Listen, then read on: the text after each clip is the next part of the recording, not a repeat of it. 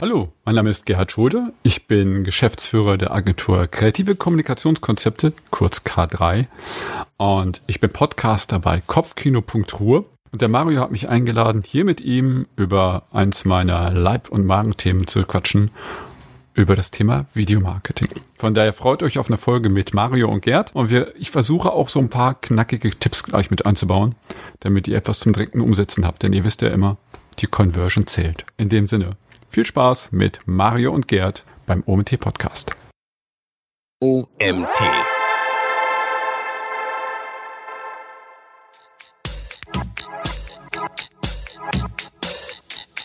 Den Einstieg des Videos ist ganz wichtig, der sollte zur Aufbereitung auf der jeweiligen Plattform passen und das Ende des Videos sollte auf jeden Fall zur Plattform passen. Wie dein Contentstück in der Mitte ist, kann natürlich auch ein bisschen variieren. Ja, jeweils zur Plattform, zu den verschiedenen äh, Rahmenbedingungen. Das kann aber noch so ein bisschen mehr im Recycle vielleicht funktionieren, aber Einstieg und Ende muss zur Plattform passen. Herzlich willkommen zum OMT Online Marketing Podcast mit Mario Jung.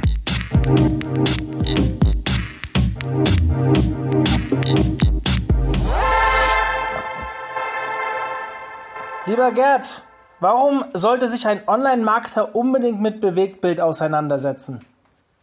Naja, die einfache Antwort ist, jeder schaut auf sein eigenes Handy und welche Art von Content wird sehr viel dann doch heutzutage über dieses Internet ausgespielt, dann ist es Bewegtbild.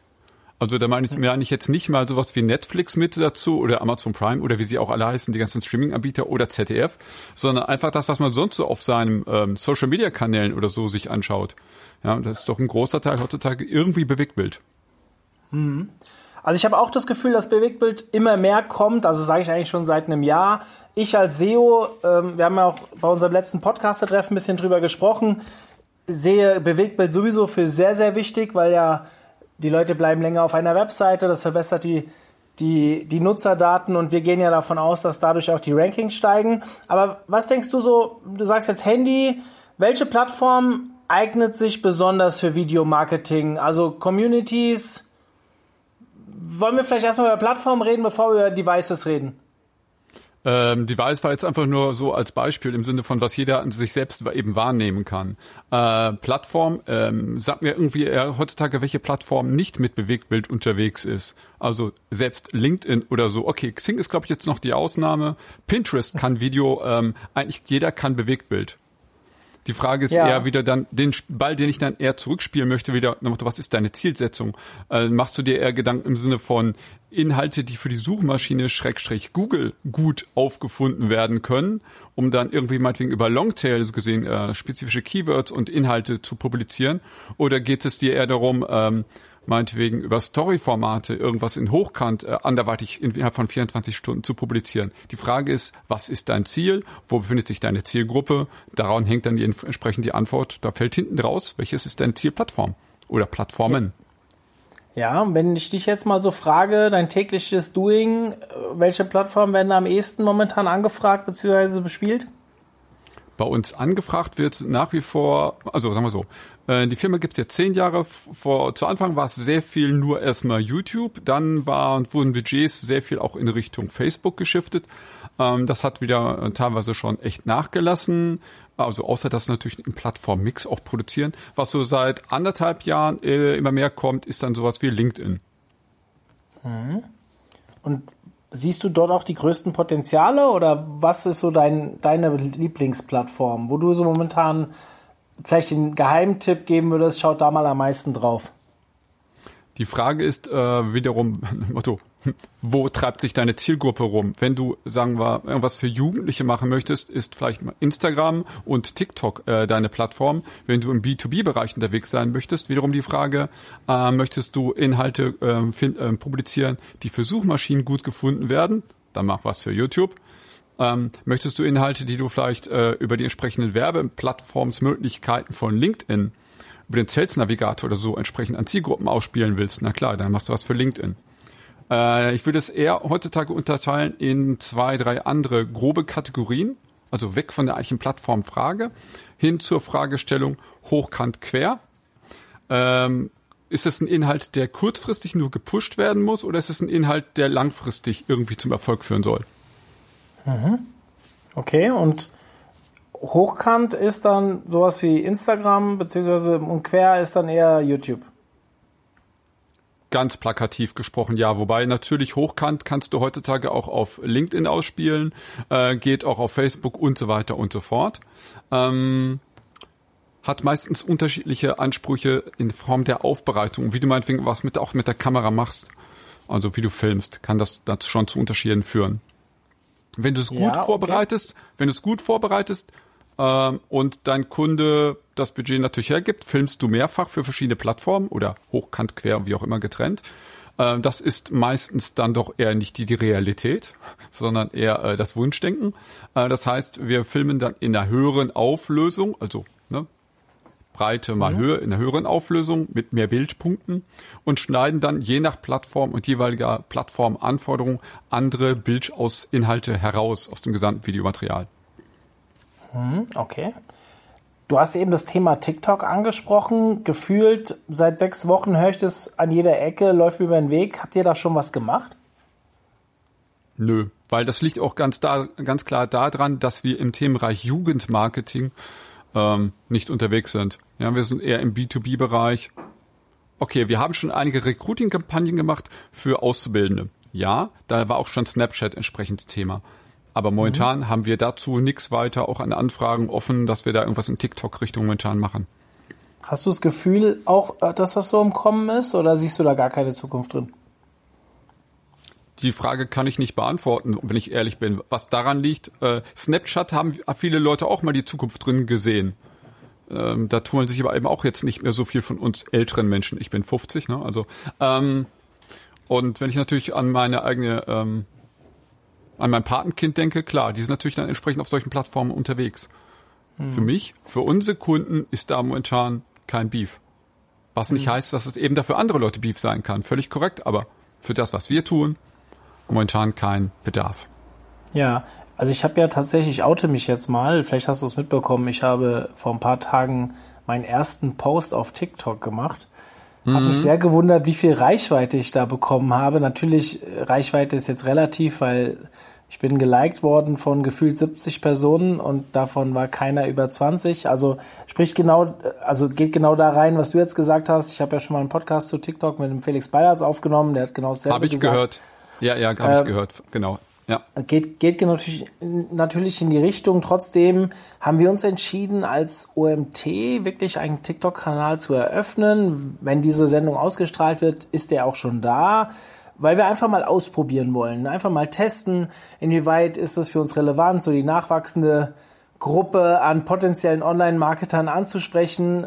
Mal schauen. Ich bin sehr gespannt. Vielleicht werden wir zum späteren Zeitpunkt noch mal ein bisschen was dazu erzählen. Ich muss trotzdem sagen, ich bin doch verblüfft, weil bei auf TikTok nimmt man ja eigentlich nur mit seinem Handy auf. Und da sind ja schon echt geile Videos dabei. Ich weiß nicht, ob du da schon mal drauf geguckt hast, aber bietet ja. mittlerweile einen echt innovativen Editor, wo du so in Etappen Videos aufnehmen kannst. Ich muss sagen, finde ich richtig cool. Ähm, das ist so ähnlich wie damals mit Snapchat und Instagram.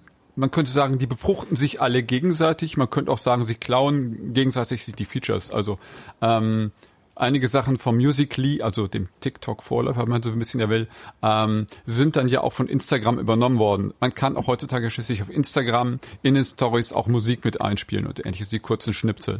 Das ist ja im Prinzip, wenn man so möchte, Musically irgendwie übernommen. Hm. Gut, ich bin da vielleicht auch zu wenig drin und nicht die perfekte Zielgruppe, aber ich muss sagen, die Spielereien am Anfang, die waren echt nicht schlecht. Also hat mir schon Spaß gemacht. Schade, dass ich dort nur so junge Leute anspreche, aber vielleicht wird das ja noch. Facebook hat ja auch mal in einem gewissen Alter angefangen und ist dann aus sich herausgewachsen. ja. Äh, Als mein Vater auf äh, Facebook angekommen war, wusste ich, ähm, es ist Zeit weiterzuziehen, ja. Hm? genau. ähm, bei mir persönlich ist jetzt so das Thema Instagram TV nicht so angekommen. Ich bin schon viel auf Instagram unterwegs, poste ab und zu auch selbst, nutze die Stories gerne, aber Instagram TV so gar nicht. Wie siehst du die Entwicklung zum Beispiel dieses Formates, aber auch anderer jetzt gerade kommenden, wo du sagst, hey, schaut mal vielleicht da drauf, das könnte richtig interessant werden? Äh, wenn du eine Zielgruppe hast, die du auf Instagram gut erreichen kannst, würde ich auf jeden Fall mich mit Instagram TV beschäftigen, weil alles, was du auf Instagram TV publizierst, kannst du gleichzeitig, wenn du beim Hochladen Häkchen mehr setzt, auch in deine Timeline von deinem Instagram-Account reinpacken. Dann werden die ersten 60 Sekunden deines Hochkantsvideos auch auf Instagram ausgespielt. Wer sich dort die ganzen 60 Sekunden angeschaut hat, sieht am Ende automatisch wird das Video angehalten, taucht ein Button auf, kannst du draufklicken und kommst dann in die Fullscreen-Ansicht auf jeden Fall von Instagram TV. Also mhm. in der Kombination wüsste ich jetzt nicht, was dagegen spricht. Vor allen Dingen hast du damit die Möglichkeit, auch Videoinhalte, die länger als 60 Sekunden sind, äh, auf, auf Instagram damit auszuspielen. Ja, es gibt okay. ja noch einen weiteren Trick, es gibt ja noch einen weiteren Trick, wie du auf Instagram längere Videos sonst publizieren kannst. Und zwar gibt's ja das Kachelformat. Ja, mhm. du kannst jetzt ähm, quadratische Fotos bis zu zehn Stück in einer Bildergalerie packen. Und du kannst auch da im Prinzip zehn Kacheln mit jeweils 60 Sekunden Video reinpacken. Oh, ist ungewöhnlich, un, ungewöhnlich geht aber auch. Spielen die sich auch nacheinander ab? Nee, das ist, der, das ist jetzt der einzige Punkt. Wir haben es für bei verschiedenen Sachen schon gemacht, als Instagram TV noch nicht so angesagt war. Das war in den letzten Sekunden des, der jeweiligen ähm, Videokachel unten so eine kleine Einblendung gemacht haben. So 10, 9, 8, du musst jetzt gleich weiter wischen. Und dann wussten die Leute, ah, ja klar, wischen und dann gehen die nächsten 60 Sekunden vom Video weiter. Ah ja, okay. Und das wurde auch genutzt? Ja, wobei natürlich jetzt mit Instagram TV ah jo, warum soll ich mir extra das Video erst in zehn Stücke schneiden, mit so einer Animation Klar. versehen, wenn es jetzt dafür eine Standardfunktion gibt? Ja, das ist, glaube ich, klar. Dann machen die Leute eher, also das funktioniert dann wahrscheinlich besser. Vielleicht gibt es auch genau deswegen die Funktion, weil es so viele anders probiert haben. Ich glaube nicht. Also das war, ich habe nicht sehr viele Beispiele gesehen, außer das, was wir sonst so gemacht haben, die dieses Weiterwischen so konsequent dann auch angesetzt haben. Wobei die, äh, ich weiß auch, dass Gary Vaynerchuk, was auch immer man von ihm halten mag, auch sowas mal als Beispiel hatte. Also ähm, die Idee ist nicht neu, sondern sie ist auch mehrfach schon genutzt hm. worden. Okay. Wenn ich jetzt eine Videomarketing-Kampagne plane, plattformübergreifend, klar, ich muss auf meine Zielgruppen achten, aber was sind noch so strategische Dinge, auf die ich achten sollte? Ähm, werde dir aber deine Gesamtzielsetzung damit klar. Also ähm, wir haben gerade eine Kampagne für einen Kunden umgesetzt, äh, der wollte Matratzen verkaufen. Na, ihr wisst ja so zum Drauflegen, alles gut. Es gab jetzt entsprechend einen entsprechenden Testbericht und es gab dann ein Vergleichsvideo. Dieses Vergleichsvideo ist auch recht kurzfristig durch die Decke gegangen. Es wurde natürlich auch entsprechend beworben. Klar, logischerweise. Und das Ganze führt am Ende zu einer Landingpage. Und jetzt brauche ich dir nichts weiter sagen. Was ab dann kommt, ist alles klassisch Conversion, Conversion optimiert ne, Sales-Funnel, Click-Funnel und so weiter. Mhm. Also sollte das Video, was du für so eine Kampagne machst, bitte auch nicht ein, sag ich mal, Video sein, nur mit schönen Bildern, aber einer Larifari-Aussage und keinem klaren Call to Action. Das wäre sträflich verbranntes Geld. Mhm. Sieht man leider dann immer noch genügend Beispiele, wo Leute sich zwar hinten wieder mit der Landingpage und so weiter die ganze Mühe machen, aber dieses erste Video vorweg ist dann eher, mhm. ah, schade, zu 50 Prozent nur das ausgenutzt, was gehen würde. Mhm. Okay. Ähm, andere Dinge, so auch vielleicht, wenn ich, also ich versuche jetzt mal so ein bisschen mich reinzudenken. Ich mache jetzt eine Content-Kampagne. Ich denke ja immer viel zu schmalspurig. Ja? Also ich habe jetzt zum Beispiel mir gerade ähm, YouTube jetzt vorgenommen und merke, okay, viele Videos, die ich früher produziert habe, die passen jetzt nicht. Muss ich anders rangehen. Das heißt, von Anfang an kanalübergreifend denken. Du hast jetzt eben schon mal erwähnt, dass das so ein bisschen Wunschdenken ist, jetzt wahrscheinlich aus der Sicht von dir, der Agentur, weil es ist doch eher ein Budgetthema dann auch. Aber was gibt es noch so? Also ich bin ja ein Riesenfan von Content Recycling und ich habe das also beim, im SEO-Bereich mache ich das relativ häufig, dass ich halt schaue, wie ich einzelne Inhalte wiederverwenden kann, auf andere Keywords auslegen kann und so weiter. Ich kann mir vorstellen, dass das im Videobereich auch ganz gut funktioniert, oder? Richtig. Wobei ganz wichtig, achte darauf, was deine ersten Sekunden des Videos gesehen wiedergeben oder aussagen. Du weißt selbst, es gibt bei YouTube diese Werbeform mit rechts unten klicken, 4, 3, 2, 1. Ja, mhm. dann sollte dein Video aber auch darauf optimiert sein, dass in diesen ersten vier Sekunden, in dieser Videofassung, die du für diese Plattform, für diese Werbeform nutzt, dass er darauf auch angepasst, dass es darauf optimiert ist, dass diese ersten vier Sekunden für diese Werbeform richtig knallen, dass die Leute auch weiterschauen wollen. Denn das Schlimmste, was dir jetzt ja passieren kann, der klickt rechts unten und ist weg. Und ja. erst in Sekunde 25 kommt die wichtige Botschaft. Ähm, da geht es jetzt in erster Linie um Werbevideos. Ja, klar, wir reden jetzt gerade, genau, das ist jetzt die eine Variante, wie du ein Video machen kannst. Und jetzt die nächste Variante, wie du, an was du als, ähm, auch auf der Plattform YouTube denken kannst, ist ein Video, das meinetwegen als Ratgeberinhalt funktioniert. Dann ist es ja mhm. wichtig, dass dein Vorschaubild und der Titel, also die Titelzeile des Videos und ein paar andere Informationen sind ja fürs Ranking am Ende wichtig. Wenn in der Titelzeile das Schlagwort nicht vorkommt, das Keyword, na, vermutlich nicht so gut, ne? Wissen wir beide. Ja. Aber dass derjenige draufklickt, das Wichtigste dafür ist das Vorschaubild. Hast du ein lecker mhm. Essen? Hast du meinetwegen, stell dir vor, Mario will einen Kochkanal aufziehen. Mario möchte chefkoch.de angreifen. Gut mhm. Nummer. So, jetzt äh, ist es wichtig, dass natürlich ein lecker Tellergericht Grünkohl auch auf dem Vorschaubild zu sehen ist. Wenn ihr Grünkohl kochen, leicht gemacht für Single-Männer, die nicht eine Wasser ankochen äh, lassen wollen. Meinetwegen jetzt mal so als Titelzeile vom Video nimmst. Hm. So, ich jetzt denke hast du grade, ich denke gerade darüber nach, dass glaube ich niemand von mir gekochten Grünkohl essen will. Aber ja, sagen wir mal, du hast hypothetischerweise. Wir, wir nehmen, wir nehmen das jetzt einfach mal. Ja, äh, bis zur OMT ist ja noch ein bisschen Zeit. So. Ja. Bis dahin kannst du noch üben. So, also, jetzt hast du die Leute zu bekommen. Sie haben das Video schon meinetwegen mal auf Platz eins, wie auch immer, gefunden. Äh, sie haben das Video gestartet, weil das Vorschaubild so ein lecker Grünkohlgericht von Mario gezeigt hat. Was muss mhm. in den ersten Sekunden des Videos jetzt passieren? Ja, stell dir vor, du würdest jetzt erst in 20 Minuten über Rotkohlanbau reden. Mhm. Schade.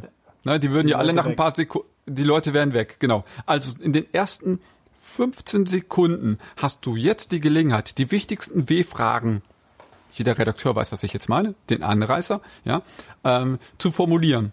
Und ganz wichtig, die wichtigste W-Frage, die du beantworten solltest, ist die W-Frage, warum sollte ich mir zur Hölle dieses Video von Mario zum Grünkohlkochen weiter anschauen? Mhm.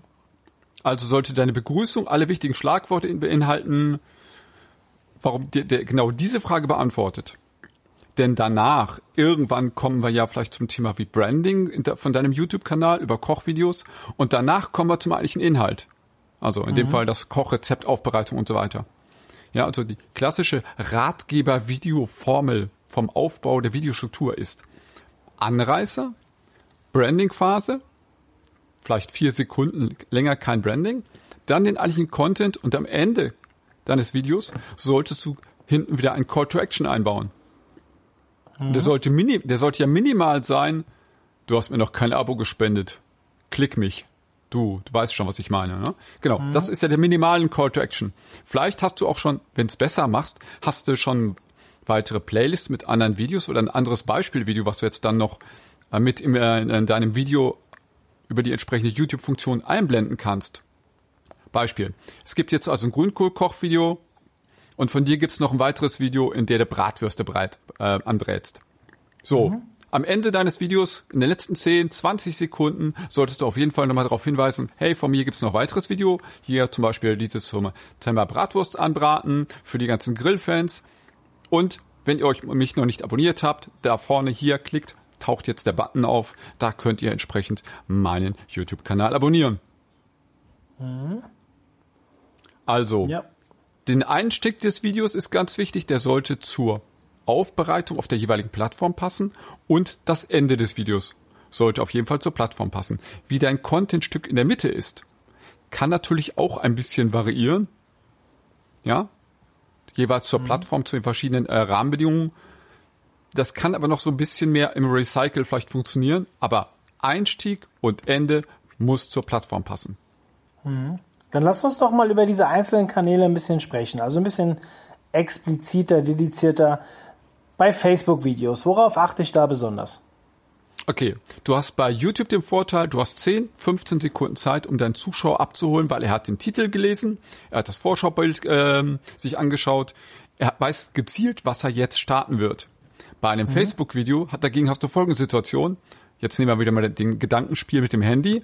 Wischen, wischen, wischen. Du hast die, ich nenne das mal die zwei Sekunden Regel des Todes. Du hast eigentlich nur zwei Sekunden Zeit, um dem Zuschauer klar zu machen, dieses Video solltest du dir weiter anschauen. Also mhm. sollte in den ersten zwei Sekunden explizit klar werden, worum geht, wird es in diesem Video insgesamt gehen. Ja, also von daher damals so mit Sternchen und TM dran. Da hat man ja bei Videos zu Anfang erst das animierte Logo des Unternehmens gezeigt. Wir sind für sie seit 45 Jahren am Markt tätig und so Imagevideos. No-Go. Zu Anfang eines Videos hat eigentlich ein Branding in dem Sinne nicht wirklich was zu suchen. Wenn du natürlich ein Produkt hast, was weiß ich, äh, du bist Hersteller von Tellern, dann kann natürlich das äh, auf dem Grünkohl gerichtete Teller dein Logo ja drauf sein, klar. Ähm, aber in den ersten Sekunden nur so ein animiertes Logo kannst du generell nicht gebrauchen. Zwei Sekunden auf Facebook sind wichtig, um denjenigen abzuholen. Mhm, okay. Das ist eigentlich bei, bei, allen Plattformen, wo so gesehen durch die Timeline hindurch swipen oder wischen oder scrollen, wie auch immer, äh, wichtig ist, als ein wichtiger Indikator ist. In dem Fall sind die Videos über Autoplay, ja, die legen immer selbst los. Also musst du die Leute in den mhm. ersten Sekunden ganz anders abholen, als wenn du ein Video aufbereitest, wo der Zuschauer willig entscheidet, dieses Video möchte ich jetzt starten, ich klicke jetzt. Dann ist hat er eine andere. Ist das bei Facebook so wie bei, ähm, ist das nicht auf Facebook auch ohne Ton? Muss ich da nicht sogar irgendwie mit Text arbeiten oder so? Äh, das, also sagen wir so, du kannst davon ausgehen, dass nur wenige Menschen bei deinen Videos auf Facebook den Ton aktivieren, sofern es so gesehen nicht zwingend Voraussetzung ist. Natürlich setzen heutzutage viele Unternehmen bei Facebook-Videos darauf zu sagen, ja komm, dann ersparen wir uns den Ton. Oder schaut jetzt zum Beispiel äh, die Heute-Show oder Nachrichtensendung und ähnliches an. Die verzichten eigentlich auf eine Tonspur komplett. Die machen eigentlich nur eine Dudelmusik im Hintergrund und machen alles über Texttafel ist so gesehen eigentlich fast immer auch der schlauste Plan. Aber wenn du sowieso schon eine Tonspur hast, meinetwegen, das ist eine Interviewsituation oder Mario erklärt gerade, welche Zutaten hier beim Grünkohlkochen wichtig sind. Ja, und du hast einen Videodreh gehabt für ein YouTube-Video und kannst vielleicht ein paar Szenen äh, mitverwenden für deine Facebook-Fassung. Dann kannst du natürlich auch mit der Untertitelfunktion, und die sollte man heutzutage auch auf Facebook nutzen, ja, mit der Untertitelfunktion von Facebook arbeiten. Dann werden das, was der Mario sagt, als kleine Texteinblendung in deinem Video auch mit angezeigt. Sehr ja, zu empfehlen. Okay. Ich habe das Gefühl, ich habe dazu jetzt keine belastbaren Zahlen, ich würde sagen, wenn du dein Video auf Facebook mit einer Untertiteldatei versiehst, wird es etwas besser in den Algorithmen von denen gerankt. Im Sinne von, du gibst dem Video ja ein bisschen mehr Liebe. Na gut, wenn du dir schon die Mühe machst, eine SRT-Datei, also eine Untertiteldatei zu erstellen und mit hochzuladen, sind wir auch nett zu dir. Mhm, okay. Und Instagram ist das vergleichbar, oder? Ist mehr oder weniger dasselbe. Ja, da hast du natürlich die Situation, ähm, dass du dort auf jeden Fall eher dich mit Hochkant-Videos beschäftigen solltest. Ja, einfach gesagt, du hast natürlich ähm, Zielmedium für Instagram ist eigentlich das Smartphone. So, mhm. die App funktioniert im Hochkant-Modus. Die funktioniert ja nicht auf Querformat. Ist gar nicht dafür gedacht, sondern haltet das Handy hochkant. Ähm, Jetzt wäre es natürlich besonders schön, wenn du die maximale Fläche des Zuschauers ähm, für dich bekommst. Ja, wenn du in der Timeline arbeitest, hast du ein 8 zu 10 Seitenverhältnis. Das heißt, du hast ganz oben noch gerade Platz, wenn du das Smartphone Videofläche ausnutzt, oben noch kurz Platz für dein eigenes äh, Instagram-Icon und unten ist noch gerade Platz für das kleine Herzchen. Die restliche Fläche dazwischen dient komplett deinen Videoinhalten. Du kannst natürlich auf Instagram auch ein Querformat-Video hochladen. Problem ist, das Video wird immer auf 1080 Pixel Breite ausgespielt, weil dein Handy, ne, maximale Breite von dem entsprechenden Videodatei ist 1080 Pixel. Hast du jetzt einen Kino-Trailer in Querformat, ja, also was auf einer großen Leinwand richtig episch aussieht und spielst das aus auf einem Instagram-Account, dann wirst du feststellen, 1080 Pixel breit und du hast nur noch äh, in der Höhe so ein paar Pixel, so 300 Pixel oder sowas in der Höhe. Dann denkst du dir, die ganze restliche Fläche vom Smartphone ist jetzt entweder Kommentare oder unten drunter ist schon gleich ein anderes Video zu sehen, was du nicht willst. Du möchtest möglichst, dass die Leute die Aufmerksamkeitsspanne ungeteilt bei dir lassen können und wollen. Also machst du dir Gedanken über Hochkant-Videos. Darum sehen wir seit Jahren schon spezielle Videos, die aufbereitet werden für Hochkantformat, auch für die Timeline, weil der Zuschauer ist beim Swipen länger mit dir beschäftigt als mit anderen Dingen. Mhm. Okay. Wie, du hast jetzt gesagt, du hast auf TikTok noch nicht viel gemacht, aber äh, ist das auch hochkant? Ja, ist auch hochkant, oder? Ist ja auch ein Handyformat. Yep. Genau, ist auch genauso wie Snapchat und so weiter. Ich bin da jeweils auch, aber wir haben da jetzt keine Kundenanfragen, weil die Art von Kunden, die wir sonst so eben bedienen, ja. nichts mit zu tun haben. Ja. Wenn ich so eine Kampagne mache, kanalübergreifend, mit, mit wie viel Euronen muss ich da so planen und anfangen? Also, was dein entsprechendes Ad-Budget auf den verschiedenen Plattformen betrifft, da redest, äh, da gebe ich die Frage wieder an dich zurück, Mario. Ja. Ähm, aber äh, Mir geht's um die Produktion. Genau, eben, genau, äh, Produktionspart. Ähm, du kannst ab 5000 Euro loslegen. Die Frage ist immer, was passt zu dir als Marke und Markenversprechen? Ich sag mal so, ein Daimler ja, wird sicherlich nicht mit einem entsprechenden Videomaterial an den Start gehen wollen, was in der Preiskasse von ab 5000 Euro liegt. Ja, die haben inzwischen auch eine eigene Inhouse-Agentur, also eine Inhouse-Videoproduktion für, für das, was sie an normale, ich sag mal, Gebrauchsvideomaterialien produziert. Es gibt in meinem Podcast Kopfkino.ruhr übrigens eine Folge mit Sascha Pallenberg, da erzählt er was dazu. Ähm, aber jetzt für, ähm, für, sag ich mal, den klassischen Mittelstand, ähm, fünf 10, 15.000 Euro sind so klassische Budgetgrößen für eine Videomarketing-Kampagne. Klar, wenn du einen klassischen Imagefilm haben willst, äh, kann das auch alles wesentlich aufwendiger und teurer werden. Aber wenn du so eine Kampagne machst, äh, wie wir jetzt für diesen Bettendreh hatten, ja, mhm. äh, im Studio Bett reinstellen, zwei Matratzen drauf mit Schauspielern und so weiter, dann liegt sowas in der Preisklasse von 15.000. Mhm. Ohne okay. die entsprechenden, ohne die YouTube-Ads hinten dran. Aber ja. wie immer, es geht, es geht so gesehen auch mit ab, ähm, bei Ratio Farm eben auch schon ab 5000 meinetwegen los. Ajo, mhm. die Frage ist, was willst du rundherum eben draus machen? Und wie, wie hochwertig willst du deine Verpackung auch insgesamt haben? Ich sage mhm. immer, ein Würfelzucker kriegst du für paar Cent. Eine Praline mit Verpackung und da ist die Schokolade und da ist noch ein bisschen Alkohol und Schnick, Schnickschnack und Shishi. Ajo, und schon kriegst du jede einzelne Praline für zwei Euro verkauft. Mhm. Der Zuckergehalt ist immer noch sehr hoch. ja. Ähm, wir haben am Anfang so ein bisschen über die Zielsetzung, also je nachdem Zielgruppe, Zielsetzung und so weiter gesprochen. Ich bin ja immer so jemand, der nochmal am Ende gerne zum äh, Erfolgsmonitoring kommt. Und die Frage auch an dich, wenn du jetzt so eine YouTube-Kampagne aufbaust, wie gehst du an sowas ran, beziehungsweise wie evaluierst du am Ende auch die Erfolge? Okay, also da ist erstmal die Frage, was ist überhaupt dein Ziel der ganzen äh, Kampagne oder was ist das Ziel deines Kanals? Wir betreuen zum Beispiel Kunden, deren erstes Ziel ist es überhaupt, Watchtime zu generieren. Und mhm. wir haben andere Kunden, die wollen ganz klar in sechs Monaten 80 Millionen Euro mit dieser Kampagne machen. Das mhm. sind zwei, zwei sehr weit auseinanderliegende Ziele. Ähm, das eine Ziel ist im Prinzip nur erstmal Aufmerksamkeit für dein Thema, also Agenda-Setting. Ja? Da ist es wichtig, eine hohe Watchtime zu erreichen. Also wie viele Minuten wird zum Beispiel deine YouTube-Videoreihe angeschaut? Denn davon wird wiederum ja auch der YouTube-Algorithmus getriggert. Ja, Watchtime. Ist das also Verweildauer auf Deutsch. Ist das äh, die das wichtigste Gut, was du mit YouTube-Videos heutzutage erzeugen kannst, ähm, um nachher im Ranking auch gut dazustehen. Ähm, und wenn du dagegen eine Kampagne hast, naja, ähm, wir machen zwar auch mehrere Videos oft in einem YouTube-Kanal X, aber wichtig an der Stelle ist eigentlich, dass wir mit dieser Gesamtkampagne mit entsprechenden Ads Leute auf eine entsprechende Landingpage bekommen, um Leads zu generieren, um Produkt X oder Y zu verkaufen. Ah, dann ist natürlich so gesehen die Conversion das Relevante. Und dann ist wichtig, wie viel Geld packst du in die entsprechende Kampagne und wie viele Klicks kriegst du meinetwegen auf die Landingpage.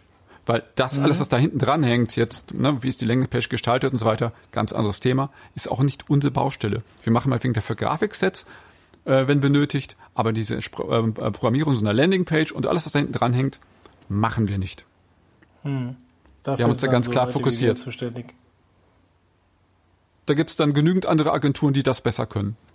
Mhm. Okay. Ähm, gibt es irgendeinen Bereich oder eine Art von Firma oder wie auch immer, wo du so das Gefühl hast momentan, hey, ihr sollt euch Videomarketing besonders anschauen? Das funktioniert in eurem Bereich sehr gut. Ähm, es gibt für mich eigentlich heutzutage fast keine Branche, in der man das Video als Unternehmenskommunikationsmittel im Marketingzweck allgemein überhaupt nicht, äh, nicht nutzen sollte.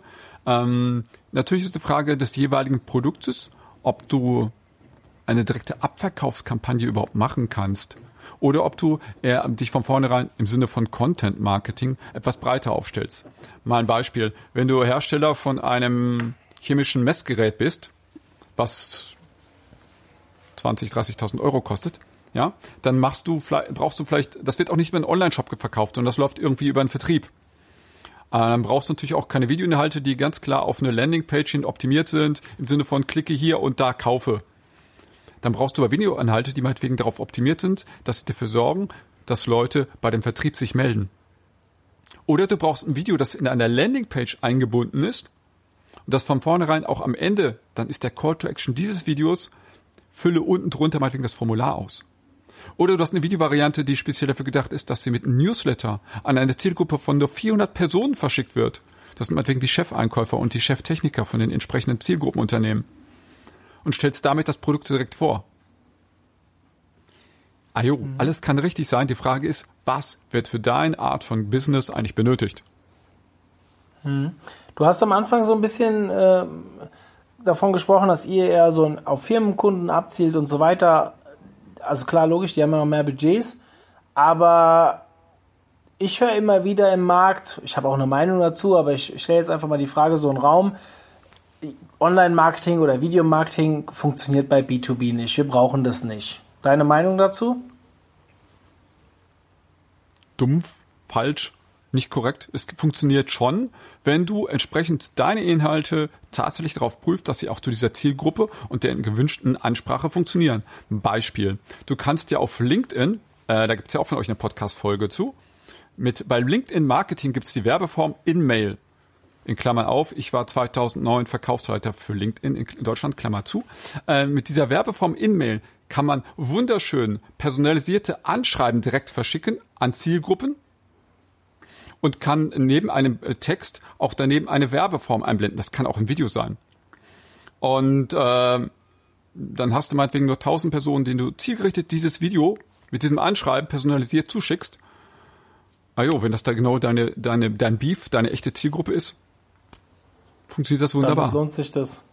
Ja, ich habe dazu ja eine ähnliche Meinung wie du. Also ich glaube, da gibt es keine andere Meinung auch. Aber ähm, im SEO-Bereich höre ich das ganz häufig, so nach dem Motto, hey, unsere Kunden, die suchen nicht übers Internet. Boah, wenn ich sowas höre, da, da, da würde ich am liebsten, am liebsten immer aufstehen und rausgehen, weil was ein Schwachsinn. Die Informationsbeschaffung auch bei B2B-Unternehmen, auch bei älteren Menschen, wie auch immer, die befindet sich mittlerweile fast komplett im Internet. Klar, die rufen dann vielleicht an, die bestellen vielleicht nicht online oder sonst was, aber Leute, die bewegen sich im Netz und wie Gerd eben schon so schön gesagt hat, ähm, als sein Vater auf Facebook kam, war es ein Grund weiterzuziehen. Es ist tatsächlich so, dass mittlerweile halt auch die Ü50-Jährigen auch auf Facebook unterwegs sind. Im Gegenteil, das junge Publikum wandert ja eher ab und das ältere Publikum bleibt da. Äh, je nach Plattform halt und Google nutzen sie halt alle. Der eine vielleicht als Sprachsuche, der andere vielleicht äh, mit der Tastatur, wie auch immer. Aber das ist Bullshit. Zu denken, B2B, egal welcher Online-Marketing-Kanal, B2B funktioniert nicht online. Für jeden, der zuhört und der das gedacht hat, bitte vergesst das sofort wieder. Genau, alles eine Frage der richtigen Umsetzung der Kampagne. Und man muss sich manchmal auch darüber klar werden, was ist eigentlich ähm, beim zum Beispiel wenn du Strukturvertrieb hast oder so, ne, dann denkst du natürlich, das geht alles irgendwie nicht. Doch, ähm, du musst dann eben nur manchmal etwas mehr um die Ecke denken. Aber es geht. Mhm. Zum Ende würde ich gern noch mal das Thema Equipment ansprechen. Jetzt haben wir gesehen bei TikTok zum Beispiel, da geht ja, glaube ich, nur die Aufnahme mit deinem Handy, wenn ich das richtig in Erinnerung habe. Aber in anderen Bereichen ist das ja nicht so. Würdest du jetzt eher, also du hast eh vorhin das Beispiel mit Daimler gebracht, das fand ich ganz cool. Die werden sicherlich nicht mit, mit Handyvideos arbeiten, aber wenn du jetzt so ein, so ein Standard-Start-Equipment mal in den Raum stellen würdest, mit was muss man da so plus minus rechnen? Was für ein Anfangsinvest hat man das, wenn man da, wenn man sich damit beschäftigen will? Okay, ganz kurz zurück. 2010 habe ich mich selbstständig gemacht. ähm, ursprünglich mit einer etwas, auch im Online-Marketing mit einer etwas anderen Idee, dass daraus jetzt eine achtköpfige Online-Marketing-Agentur geworden ist, ist ähm, dem ersten Projekt eigentlich geschuldet. Um auf deine Frage einzugehen, ich habe zu Anfang mich hobbymäßig auch mit, äh, mit iPhone-Videografie beschäftigt und kenne mich von daher auch heutzutage auch noch immer damit sehr gut aus, was mit dem Smartphone geht. Ähm, äh, wenn einer sagt, ich will damit selbst mal herumprobieren, besorgt euch ein gutes Smartphone, entweder eigentlich so gesehen irgendein Flaggschiff-Smartphone äh, mit oder ohne Apfel drauf, sage ich jetzt mal so, ähm, und äh, besorgt euch vielleicht ein Zusatzmikrofon. Denn was die Dinge alle haben heutzutage ist eine gute Kamera. Was ihnen so gesehen ein bisschen abgeht, ist das Thema Audioqualität. Ob ihr das hinterher als Podcast verwenden wollt, diese Aufnahme oder nicht, ist ja noch ein anderes Thema. Aber ähm, Zusatzmikrofon. Und mein erster Tipp ist, probiert's privat selber aus. Und dann werdet ihr recht schnell feststellen, ist diese Qualitätsstufe denn überhaupt für das, was wir als Unternehmen kommunizieren wollen, der angepasste Qualitätsstandard? Wir haben auch Kunden, für die produzieren wir Inhalte mit Videokamera für Instagram-Kanäle, also Instagram Stories. Weil die ganz klar, gewisse Unternehmen sagen, du, pass auf, selbst auf Instagram Stories haben wir einen Qualitätsanspruch, wie wir dort erscheinen wollen. Und den kriegt man eben nicht, oder manchmal eben auch nur mit sehr viel mehr Aufwand, äh, mit, nur mit dem Handy hin. Ähm, also, was ist das Markenversprechen, das Qualitätsversprechen deines eigenen Unternehmens? So, das nimmst du erstmal als Grundbasis. Dann gibt es äh, natürlich erst Situationen, dass du auf dem Gegenseite einen Bedarf erwecken möchtest, sich selbst vorstellen möchtest, dann musst du mit dem Qualitätsstandard draufgehen. Mm, ein Gegenbeispiel, wenn du so gesehen mit Qualitätsstandard runtergehen kannst, ist, ich sag mal so, Bedienungsanleitungsvideo. Selbst eine Bedienungsanleitungsvideo von Daimler wird vermutlich nicht mit dem Handy gefilmt sein. Ja, weil da ist ja so gesehen After-Sales-Service. Da gibt's ja manche Menschen, die sagen, da muss ich ja nicht mehr viel Wert drauflegen. Doch, auch dort sollte man immer noch Wert drauflegen, aber der kann sich eben schon ein bisschen variieren. Und natürlich ist der Unterschied, ist es ein Videoinhalt, der nur für 24 Stunden gedacht ist, oder ist es ein Videoinhalt, der als Evergreen-Content vielleicht auch länger laufen und leben soll. Hm. Und ja, und so eine Nachbearbeitung, hast du irgendwelche Tools, die du besonders empfehlen würdest? Also wir arbeiten bei uns im Unternehmen natürlich klassisch mit einer Videoschnittsoftware, äh, nutzen da äh, zum einen Sachen von Adobe und äh, immer mehr eigentlich Sachen von der Firma Blackmagic. Da gibt es so eine Video-Software-Lösung, die nennt sich DaVinci. Ähm, so, wenn einer aber sagt, so einen Schritt möchte ich jetzt erstmal nicht gehen, sondern ich möchte erstmal kleiner anfangen. Es gibt natürlich überall kostenlose Videoschnittsoftware-Lösungen. Ähm, wenn einer bereit ist, da ein paar Euro zu investieren, würde ich zum Beispiel LumaFusion empfehlen. LumaFusion 15, 20 Euro, funktioniert auf dem, auf dem Tablet, funktioniert auf dem Smartphone. Man kann sogar Dateien, Dateien von einer LumaFusion Software zu anderen äh, per Wi-Fi dann übertragen. Also Film mit dem Handy, schneiden auf dem Tablet. Sowas zum Beispiel geht mhm. damit ganz gut. Damit kann man bis zu drei Videospuren, bis zu drei Totspuren parallel schneiden auf dem Tablet oder auf dem Smartphone. Das geht auch auf dem Handy dann. Cool. Für Quick and Dirty ähm, Lösungen reicht das. Und der Rest ist meine Aussage immer ausprobieren, ausprobieren, ausprobieren. Hm. Wenn jetzt jemand sich selbst mit dem Thema beschäftigen will, er sagt jetzt so, so 5.000 bis 15.000 Euro im ersten Step, das ist mir noch ein Ticken zu viel. Klar, am Ende muss man sich überlegen, ob man hinter den Inhalten auch steht, die man da produziert. Aber wenn sich jemand tiefer in das Thema einarbeiten will, hast du vielleicht irgendwie Konferenzen oder Seminare oder irgendwas, was du hier an der Stelle empfehlen könntest? Die sich nur mit dem Thema beschäftigen? Mm, es gibt erstens meinen Podcast, der heißt Kopfkino.ruhe, da geht es nur um das Thema Videomarketing, AR, VR, also genau die gesamte Bandbreite dieser Themenrichtung. Da gibt es auch eine schöne Podcast-Folge nur zum Themenbereich Videoproduktion mit dem Smartphone. Mhm. Ähm, es gibt ähm, auch eine weitere Folge von mir mit Kerstin Hoffmann, die sich eigentlich auch in so eine Richtung geht. Ähm, Konferenzen, ich glaube, es gibt momentan kein äh, Video-Day mehr, der so, so klassisch in so eine Richtung geht. Ähm, ich, heutzutage ist das eigentlich so ein so in der Breite angekommenes Thema, dass du eigentlich sagen kannst, äh, egal ob du auf ein OMT gehst, auf eine Contentix oder irgendeine andere Konferenz, eigentlich findest du heutzutage überall auch einen Vortrag, ein oder mehrere Vorträge in Richtung Videomarketing. Hm. Das ist eigentlich jetzt nicht mehr das. Jahr? Ähm, ich bin auf der Contentix und werde, ähm, das ist ja vom Zeitpunkt der Aufnahme aus in einer Woche, Äh, da werde ich halt einen Vortrag halten über AR und VR unter, im Online-Marketing. Und ich habe mich beworben bei euch mit zwei Themen. Einmal mit AR, VR und zum zweiten mit dem Themenbereich Videomarketing. Mal schauen, wozu ich am Ende angenommen werde bei euch, falls ich angenommen werde. Ja, kann man vielleicht an der Stelle mal einen Hinweis an alle User geben, die zuhören und selbst irgendein Thema ja, als Experte bedienen können. Unser Call for Paper ist geöffnet, schon ein bisschen länger jetzt, geht noch bis zum 20.05.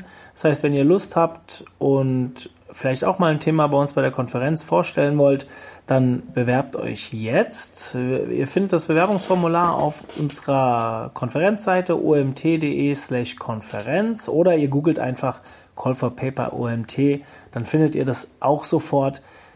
Ich würde mich freuen, wenn der eine oder andere sich bewirbt. Es sind schon ein paar Sachen drin, aber am Ende entscheiden die User, also die, die bis zum 31.05. ein Ticket gekauft haben, wer dabei sein soll. So werden wir auch dieses Jahr wieder eine Konferenz auf die Beine stellen, die perfekt auf die Zielgruppe passt. Und ja, vielleicht habt ihr ja auch Lust. So, kleine Werbesektion eingeblendet.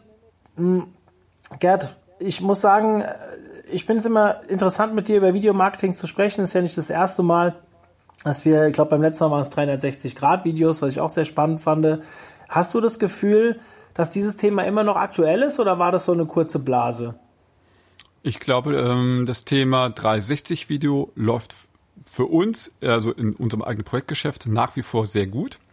Mhm. Es ist sogar so, dass wir 360-Grad-Video-Inhalte, die wir vor, äh, lass mich legen, vor drei Jahren gedreht haben, jetzt für Kunden immer wieder nochmal überarbeiten, mhm. ergänzen, cool. für neue Zielgruppen und Plattformen neu aufbereiten und äh, immer mehr auch dann mit VR-Brillen realisieren.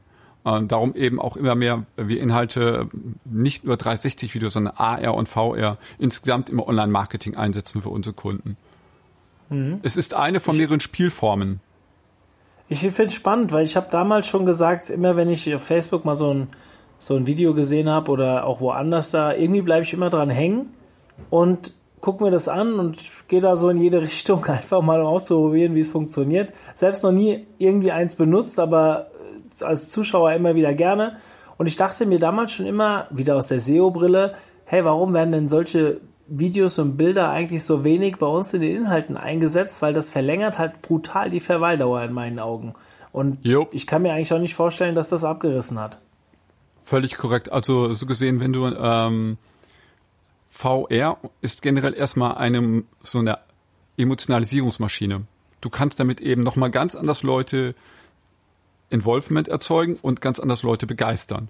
Und Begeisterung, naja, erleichtert hinterher dir auch was zu verkaufen. Und es hilft erstmal dazu, dass Leute sich länger einen Inhalt, ein Contentstückchen anschauen. Mehr Verweildauer du bekommst.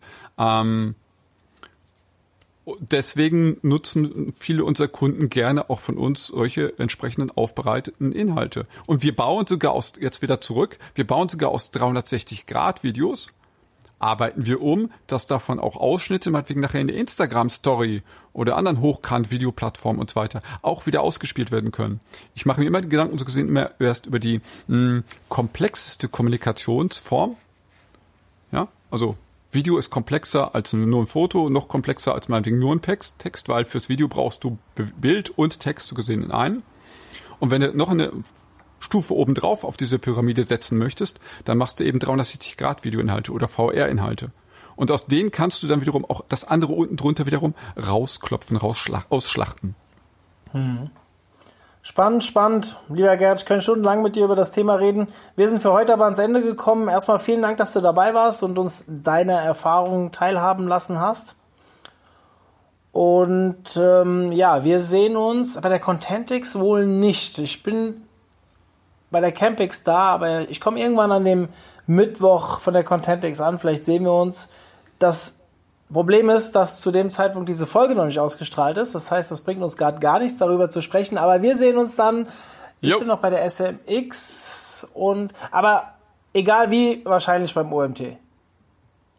Over and out. Danke. Viel cool. Dann vielen, vielen lieben Dank. Danke und ciao. Zum Abschluss der heutigen Folge möchte ich euch kurz auf unsere Themenwelt zum Thema Videomarketing hinweisen. Einfach mal bei Google Videomarketing eingeben. Dort findet ihr wahrscheinlich relativ weit oben unsere Themenwelt. Ein Inhalt, der sich nur um dieses Thema dreht und von Webinaren bis über Magazinartikel und noch vieles mehr anbietet. Also, wenn ihr euch noch mehr in dieses Thema hereinarbeiten wollt, geht jetzt auf unsere Themenwelt und viel Spaß. Ich bin raus, euer Mario.